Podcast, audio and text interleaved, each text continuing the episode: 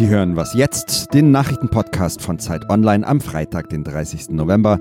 Mein Name ist Matthias Peer. Heute sprechen wir über das Ende der Cebit und über die Schach-WM. Zunächst kommen hier jetzt aber die Nachrichten. In Buenos Aires kommen heute die Staats- und Regierungschefs der G20-Länder zusammen und Angela Merkel verspätet sich. Ihre Regierungsmaschine hat den Flug nach Argentinien wegen eines technischen Defekts abgebrochen. Jetzt muss die Kanzlerin offenbar mit einem Linienflieger anreisen und dürfte erst zum Abendessen ankommen.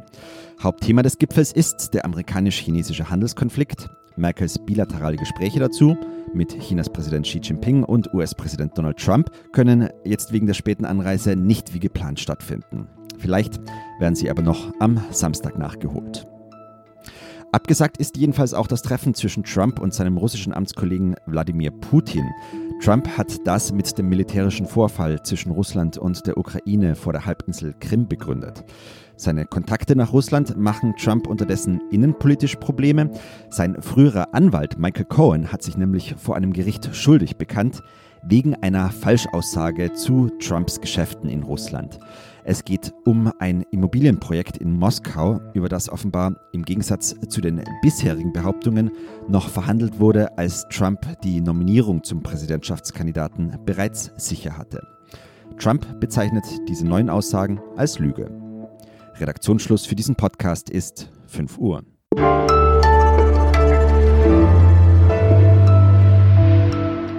Einen wunderschönen guten Tag an diesem Freitag. Mein Name ist Fabian Scheler und ich muss mich zu Beginn gleich korrigieren.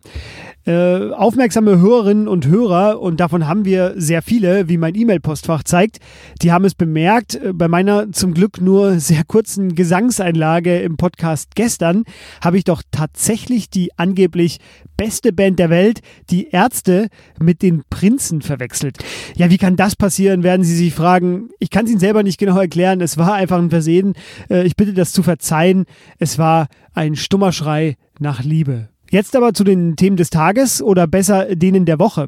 Denn Sie müssen wissen, als wir diesen Podcast ganz zu Beginn im Sommer 2017 konzipiert haben, uns das Format dreimal ausgedacht und wieder verworfen hatten, ja, da war eine der Varianten, dass wir Sie, liebe Hörerinnen und Hörer, am Freitag darüber informieren, was Sie diese Woche so verpasst haben, damit Sie dann entspannt ins Wochenende starten können. Wir machen das heute einfach mal so, denn es war, ja, sagen wir mal, nicht die beste Woche für den Digitalstand Standort Deutschland. Der flächendeckende Ausbau des Mobilfunknetzes 5G, der stockt und wir verabschieden uns auch noch von der CeBIT, bisher Deutschlands größte Technologiemesse. Zum Kondolieren bei mir ist jetzt Lisa Hegemann, Digitalredakteurin bei Zeit Online. Hallo Lisa. Hallo Fabian. Lisa, fangen wir doch mal mit der CeBIT an. Ähm, erst die Lindenstraße und jetzt das, äh, das alte Deutschland, das bröckelt. Ähm, lohnt sich denn die Messe einfach nicht mehr? Also hat sie das einfach nicht mehr rentiert? Genau, so haben zumindest die Veranstalter es begründet. Sie haben gesagt, es haben sich einfach zu wenige Aussteller für die CB 2019 angemeldet. Und in den vergangenen Jahren hat man ja auch schon sehr, also sehr viel weniger Zuschauer sehr viele weniger Besucher bemerkt, wenn man da mal unterwegs war. Es war schon teilweise sehr leer. Ja, du hast ja, glaube ich, so einen anekdotischen Nachruf geschrieben. Also hast du das auch gespürt in den letzten Jahren, dass das immer weniger wurde? Absolut. Also ich war 2014 das erste Mal auf der CeBIT und dann 2016, 2017, 2018 tatsächlich nochmal. Und dieses Jahr war es so, dass die CeBIT schon von der Fläche deutlich reduziert war. Es gab deutlich weniger Hallen. Und die, die, Gänge waren teilweise unfassbar breit. Ich weiß, dass ich damals durch den Haupteingang reingekommen bin und ich war so geschockt. Ich habe die ganze Zeit Bilder mit dem Smartphone gemacht, weil ich es gar nicht glauben konnte, wie wenig Leute da unterwegs waren.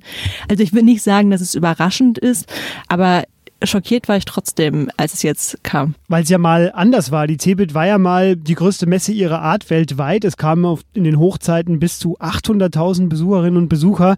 Ähm, was heißt das denn jetzt für den ja, Technologiestandort Deutschland? Gar nicht so viel, weil die CeBIT, wie, wie wir ja auch schon gesagt haben, gar nicht mehr so die große Bedeutung hatte. Aber natürlich zeigt sich schon, dass mit der, mit der abnehmenden Bedeutung der CeBIT ist die Digitalisierung immer mehr in der Gesellschaft angekommen. Und vielleicht ist das am Ende auch der Grund, warum die CeBIT ja, zugrunde gegangen ist weil eben die Digitalisierung nicht mehr irgendwie ein abge abgegrenztes Silo irgendwo ist, sondern weil sie in alle Bereiche reingeht. In Bildung, in Kultur, in jedem gesellschaftlichen Aspekt redest du auch über Digitalisierung. Und dazu, es braucht keine einzelne Messe mehr, in der man nur darüber spricht, weil es ist sowieso überall. Ja, das war's zur CeBIT. Eins seiner weiteren Themen, das ist der Ausbau des Mobilfunkstandards 5G. Ähm, damit könnte schnelles Internet in Deutschland endlich wahr werden. Ja, wenn, muss man schon fast sagen, es die Politik nicht gäbe. Überspitzen, überspitzt formuliert natürlich. Ähm, woran scheitert denn die schnelle Einführung, die es zum Beispiel in Südkorea gibt, wo es ab März 2019 schon 5G geben wird? Vor allen Dingen an den Telekom-Anbietern. Die sagen, es ist viel zu teuer, 5G flächendeckend auszubauen. Also das ist die Diskussion, wenn 5G kommt, dass es eben nur in den Städten kommt, sondern eben auch auf dem Land. Und die sagen, es kostet sie Milliarden, wenn sie überall flächendeckend das ausbauen. Was stimmt ist, dass diese Frequenzen, die jetzt frei geworden sind, nicht unbedingt optimal für 5G geeignet sind. Da wird es in ein, paar, in ein paar Jahren neue Frequenzen geben, die frei werden. Die sind dafür sehr viel besser geeignet. Was mich aber ärgert an der Argumentation ist, dass sie ja auch jetzt schon nicht flächendeckend 4G ausgebaut haben, obwohl das ja möglich wäre. Das heißt, es wird nie darum gehen, wenn wir über flächendeckendes 5G-Netz reden, wird es nie darum gehen, dass die Frequenz, ob die Frequenzen das können, sondern ob die Telekom-Anbieter damit Geld verdienen. Und die sagen natürlich, auf dem Land verdienen sie kein Geld damit, also bauen sie es da auch nicht aus. Meiner Meinung nach schafft das aber eine digitale Zweiklassengesellschaft, weil du die einen Leute hast in der Stadt, die wahnsinnig schnelles Internet haben und die Leute auf dem Land, die mal wieder das Gefühl haben, hey, die Politik hat uns hier vergessen. Und das finde ich, ja, das finde ich einfach nicht, nicht glücklich, sagen wir es so. Wenn Sie sich zu diesem Thema noch mehr interessieren, Lisa hat da diese Woche einen Kommentar geschrieben, der hieß Kein Anschluss unter dieser Regierung, der dann auch im Bundestag zitiert worden ist. Das war Lisa Hegemann aus dem Digitalressort. Vielen Dank dir. Danke dir, Fabian.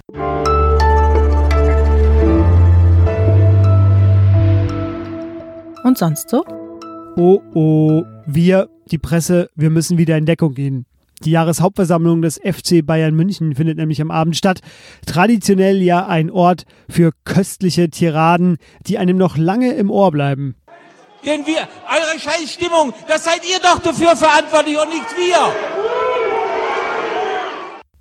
Ja, das war 2007 und richtete sich damals noch gegen die eigenen Fans.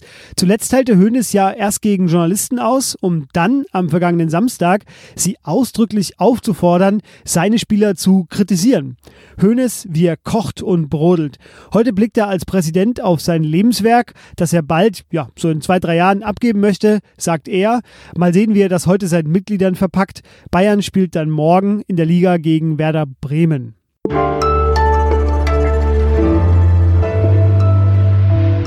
Zweites Thema heute ist Schach.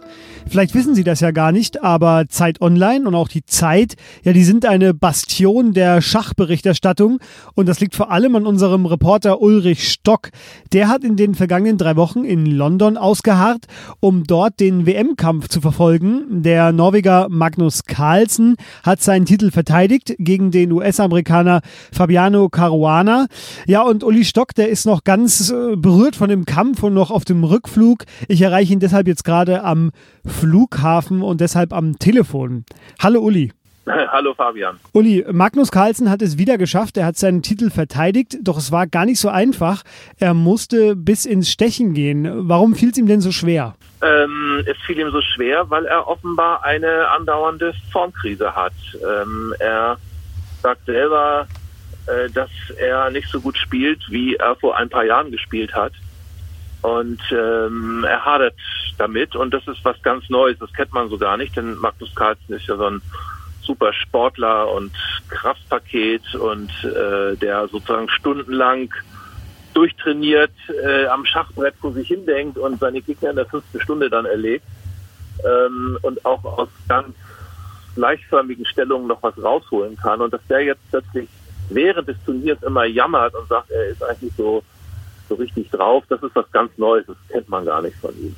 Vielleicht für alle, die jetzt Schach nicht so verfolgt haben, Magnus Carlsen ist so der Dominator der letzten Jahre, seit 2013 durchgehend Weltmeister und jetzt hat er eben den WM-Kampf gehabt und es war eine recht kuriose WM.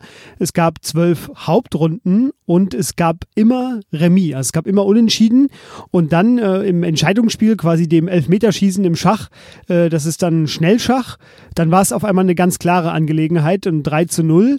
Ähm, jetzt gibt es eine Debatte über den Modus der WM, weil die Leute auch sagen, zwölfmal unentschieden, das ist so ein bisschen zäh. Ähm, ist das denn zu Recht, dass darüber diskutiert wird? Naja, ich sag mal, bei Sportereignissen ist es ja so, äh, dass man nie weiß, äh, wie sie verlaufen. Das, ist auch das Schöne, deswegen geht man ja eigentlich hin. Ähm, die beiden haben einen Rekord aufgestellt. Alle Partien einer Weltmeisterschaft, alle regulären Partien, also mit langer Bedenkzeit, äh, unentschieden zu spielen, das gab es noch nie. Ähm, insofern ist das eine neue Situation, über die man jetzt, äh, wenn ein paar Tage verstrichen sind, mal anfangen kann, ähm, äh, nachzudenken. Ähm, es ist umstritten, ob man nach äh, so langsamen Partien eine Entscheidung in Schnellpartien herbeiführen soll. Es ist ein bisschen wie das Elfmeterschießen im Fußball. Ähm, das ist zwar dramatisch und das erzeugt große Aufmerksamkeit, aber es hat mit dem Fußball dann ja doch nicht so sehr viel zu tun. Ähm, krass war hier zwölf Unentschieden und dann hinterher 3 zu 0 in den Schnellpartien. Da war es ganz klar, Caruana hatte keine Chance. Woran liegt das? Nun, äh, Magnus Carlsen ist ein intuitiver Spieler.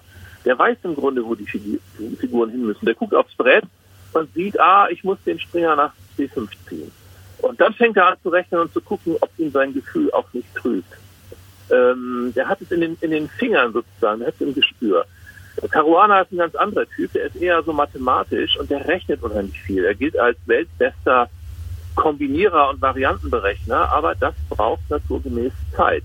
Und insofern, je weniger Zeit da ist, desto mehr äh, profitiert der davon, der einfach nach Gefühl dann diese Partien spielt. Jetzt warst du selber auch die ganze Zeit über äh, in London. Wir haben alle deine Reportagen sehr gerne gelesen. Wie ist das denn als Reporter? Ist das dann auch wirklich so zäh? Ich meine, das sind ja wirklich drei Wochen Schach am Stück. Äh, das ist eine lange Zeit. Was fasziniert einen da? Dass dies ja ein Zweikampf ist. Ein Duell, das seit dem Jahre 1868 immer wieder ausgetragen wird. Ein, ein Duell über drei Wochen und es unheimlich viel ähm, äh, Psychologie im Spiel. Und das ist im Grunde ein Kampf, der sich über drei Wochen entfaltet und der nun dieses Mal eben in diesem äh, Schnellschachfinale hm, geendet ist. Ähm, das macht es spannend.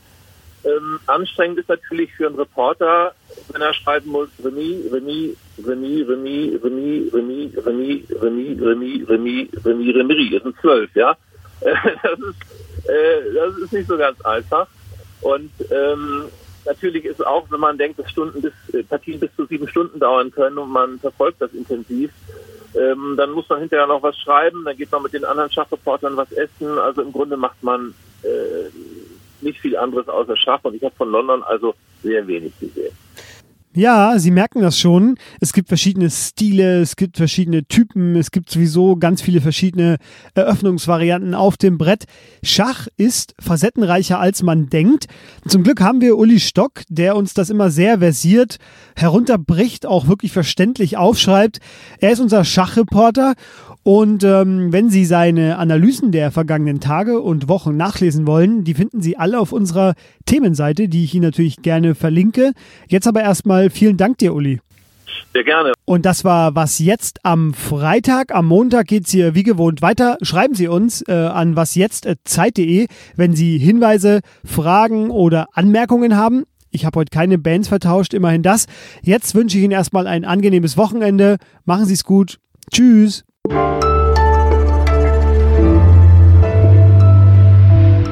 beiden Akteure sitzen einfach so vollkommen bewegungslos. Ja. Und Fotografen machen Fotos von bewegungslosen äh, Meistern. Also das ja. ich schon. Ja, ja, weil hier in der, in der Konferenz hat heute jemand gesagt, das äh, war für ihn wie eine Tierdoku.